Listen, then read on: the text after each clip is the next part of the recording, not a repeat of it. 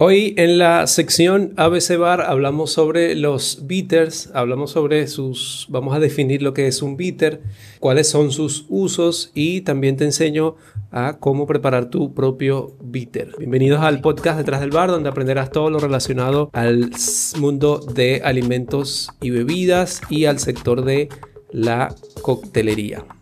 La palabra bitter, eh, hablando acerca ya directamente de lo que es su definición, viene del, de su origen es alemán, es una palabra alemana que traducida significa literalmente amargo y consiste en una bebida alcohólica que tiene un fuerte carácter aromático, también es hecha de hierbas y tiene también un fuerte sabor amargo. Quizás lo has podido haber visto en algunas recetas. Hablando un poco acerca de sus orígenes, se remonta hacia los antiguos egipcios, donde ya ellos infusionaban en el vino muchas hierbas. Incluso en la Edad Media se desarrolló este tipo de eh, insumo, los bitters, ya que la disponibilidad del alcohol destilado coincidió eh, con el renacimiento de la farmacognosia, que es la ciencia que se ocupa de estudiar las drogas y los principios activos de los orígenes naturales.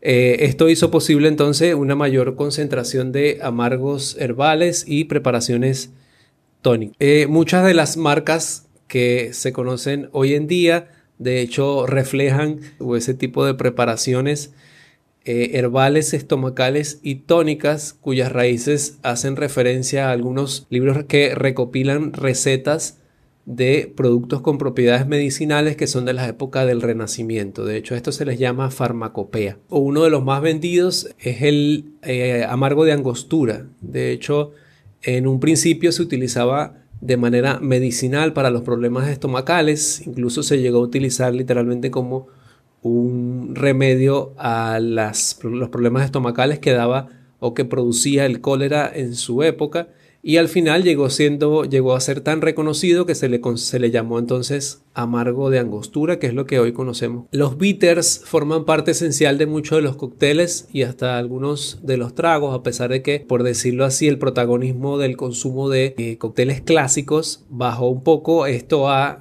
por decirlo así, repuntado nuevamente, se ha recuperado esa reputación, ese consumo de lo que son los bitters en, a nivel mundial, en los bares a nivel mundial. Este tipo de bitters, debido a su fuerte sabor herbáceo, a su fuerte sabor amargo, hace que normalmente se tenga que utilizar en muy pequeñas cantidades. Incluso no sé si te has fijado en las recetas, generalmente se utiliza en gotas o en dash, que vienen a ser medidas más pequeñas que un cuarto de onza. Un punto de interés es que no solo los bitters son esas botellitas pequeñas que nosotros vemos en el, en el mercado, o en, los, en las licorerías, sino que también en algunos destilados muy conocidos, como por ejemplo el Campari, son también conocidos como bitters. De hecho, acá en la abajo en la etiqueta del Campari dice bitter, tal cual utiliza la palabra bitter. Y es ese destilado tan conocido en el que decimos que sin Campari no hay Negroni. Otros bitters también conocidos eh, que vienen así en este tipo de presentaciones son el Chinar, el Martini Bitter, el Fernet eh, y otras marcas de bitters en, pequeñas presentaciones son el Peach Oats, eh, la angostura que ya lo mencionamos y el Fee Brothers, son unos, están entre los más vendidos. Sin embargo, el bitter más vendido a nivel mundial hoy en día es el Campari. Ahora, ¿cómo utilizarlos? ¿Cómo podemos utilizar este tipo de bitters? Antes se creía que no se debía agitar o que no se debía agregar al principio de los cócteles porque generalmente se utilizaba por su fuerza aromática como para perfumar un poco el cóctel. Ya hoy en día se utiliza, eh, se puede utilizar en cócteles refrescados o removidos, se puede utilizar en la parte alta del cóctel, como es en el caso del Queen Spark Swizzle, que es un cóctel muy llamativo y se coloca en la parte alta de este cóctel, generalmente para aprovechar la fuerza eh, aromática que tienen los bitters se puede utilizar también al principio de un cóctel construido, como por ejemplo en el caso del Old Fashion y por supuesto el tan conocido Negroni. Ahora hago una pequeña aclaratoria, una nota es que no todos los cócteles deben llevar eh, este ingrediente, deben llevar el amargo. Eh, de hecho, generalmente el paladar, el paladar latino, el paladar caribeño, no, la mayoría, en su mayoría no estamos acostumbrados a el uso de angostura, el uso de amargos o a ese sabor característico eh, del amargo. Más bien estamos acostumbrados a las bebidas dulces, sin embargo esto es algo que se va adquiriendo. Si te has preguntado cómo puedes crear tus propios bitters, te voy a dar unos sencillos pasos para que puedas comenzar de una vez a crear tus, propias recetas de bitters. No es difícil hacerlo, simplemente es un proceso eh, lento que requiere mucha paciencia y que eh, lo que más va a tardar es esperar por, que, por el resultado final. Primero, lo que necesitas es entender el sabor que tú quieres, el sabor final que tú quieres en tu bitter. Eso lo, yo te recomiendo que lo apuntes en un cuaderno para que tú sepas en verdad qué sabor quieres al final. Si quieres más un sabor especiado, quieres un sabor frutal, quieres un sabor que sea más aromático o simplemente que lo que predomine sea el amargo. Después que hayas tomado nota de esto, debes definir entonces los ingredientes que tú quieres utilizar para entonces apuntar bien esa receta que tú necesitas y pues obviamente lo que tú quieres, el sabor que tú quieres que predomine es lo que más va a llevar ese, ese bitter. Por lo tanto, es la que el mayor porcentaje que debería llevar. Es importante, pues, obviamente, que utilices raíces y cortezas que le aporten ese amargor, esa cantidad de amargor necesaria para que obviamente se pueda llamar un bitter, porque si no, no sería un bitter.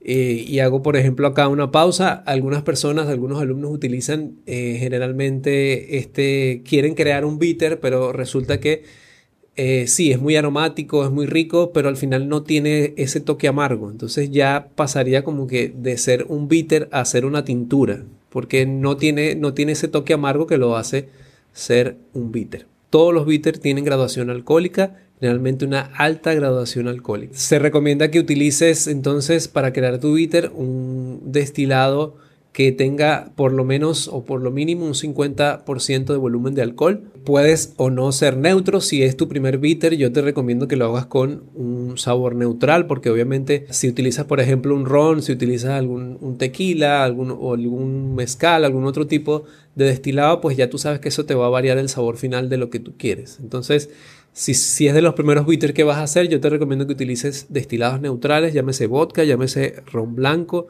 u otros que sean neutros. Debes dejar más macerar o reposar todos los ingredientes eh, en un frasco de vidrio, preferiblemente donde no le dé la luz, que esté bien tapado y se recomienda que sea por un mínimo de una semana. Se recomienda que diariamente lo muevas o lo mezcles un poco para que se integren mejor esos sabores. Existe otra manera de realizar estas maceraciones o realizar los bitters. Es un poco más compleja, pero te va a dar mejores resultados al final y es simplemente dejar macerar cada uno de los ingredientes de tu bitter por separado con la misma base alcohólica y lo que haces es que después de ese tiempo de una semana a dos semanas tú vas a ir mezclando poco a poco cada uno de los ingredientes hasta obtener el sabor que tú deseas para tu bitter. Como te mencionaba, al final no es un proceso difícil, pero sí es un proceso lento que requiere paciencia, requiere tiempo. obtener los mejores resultados, simplemente lo que tienes que hacer es atreverte a hacer tus mezclas y a crear tus propios bitter. Por cierto, me gustaría saber si te gustaría que hagamos un taller con laboratorio incluido de bitters, pues obviamente si te gustaría que hagamos esto, necesitamos que nos lo dejes en los comentarios, nos hagas saber en nuestras redes sociales o lo dejes en la parte de abajo de este video, en la parte de los comentarios y con gusto estaremos creando un laboratorio en el que podemos hacer algunos bitters. Y para cerrar como de costumbre, te dejo mis preguntas. ¿Ya conocías los bitters? ¿Te gusta consumirlos o usarlos en tus cócteles? Y con esto estamos cerrando el episodio del día de hoy. Recuerda que, como siempre te digo, puedes apoyarnos de tres maneras. Uno, apoyándonos con lo que salga de tu corazón y una manera monetaria. En, el link que te estoy dejando allí, voymeacoffee.com barra detrás del bar. Puedes hacerlo también compartiendo este video con algunas personas a las que les pueda servir o simplemente dejándonos un like o un comentario. Eso nos ayuda a seguir adelante. Nos vemos entonces en un próximo episodio la semana que viene.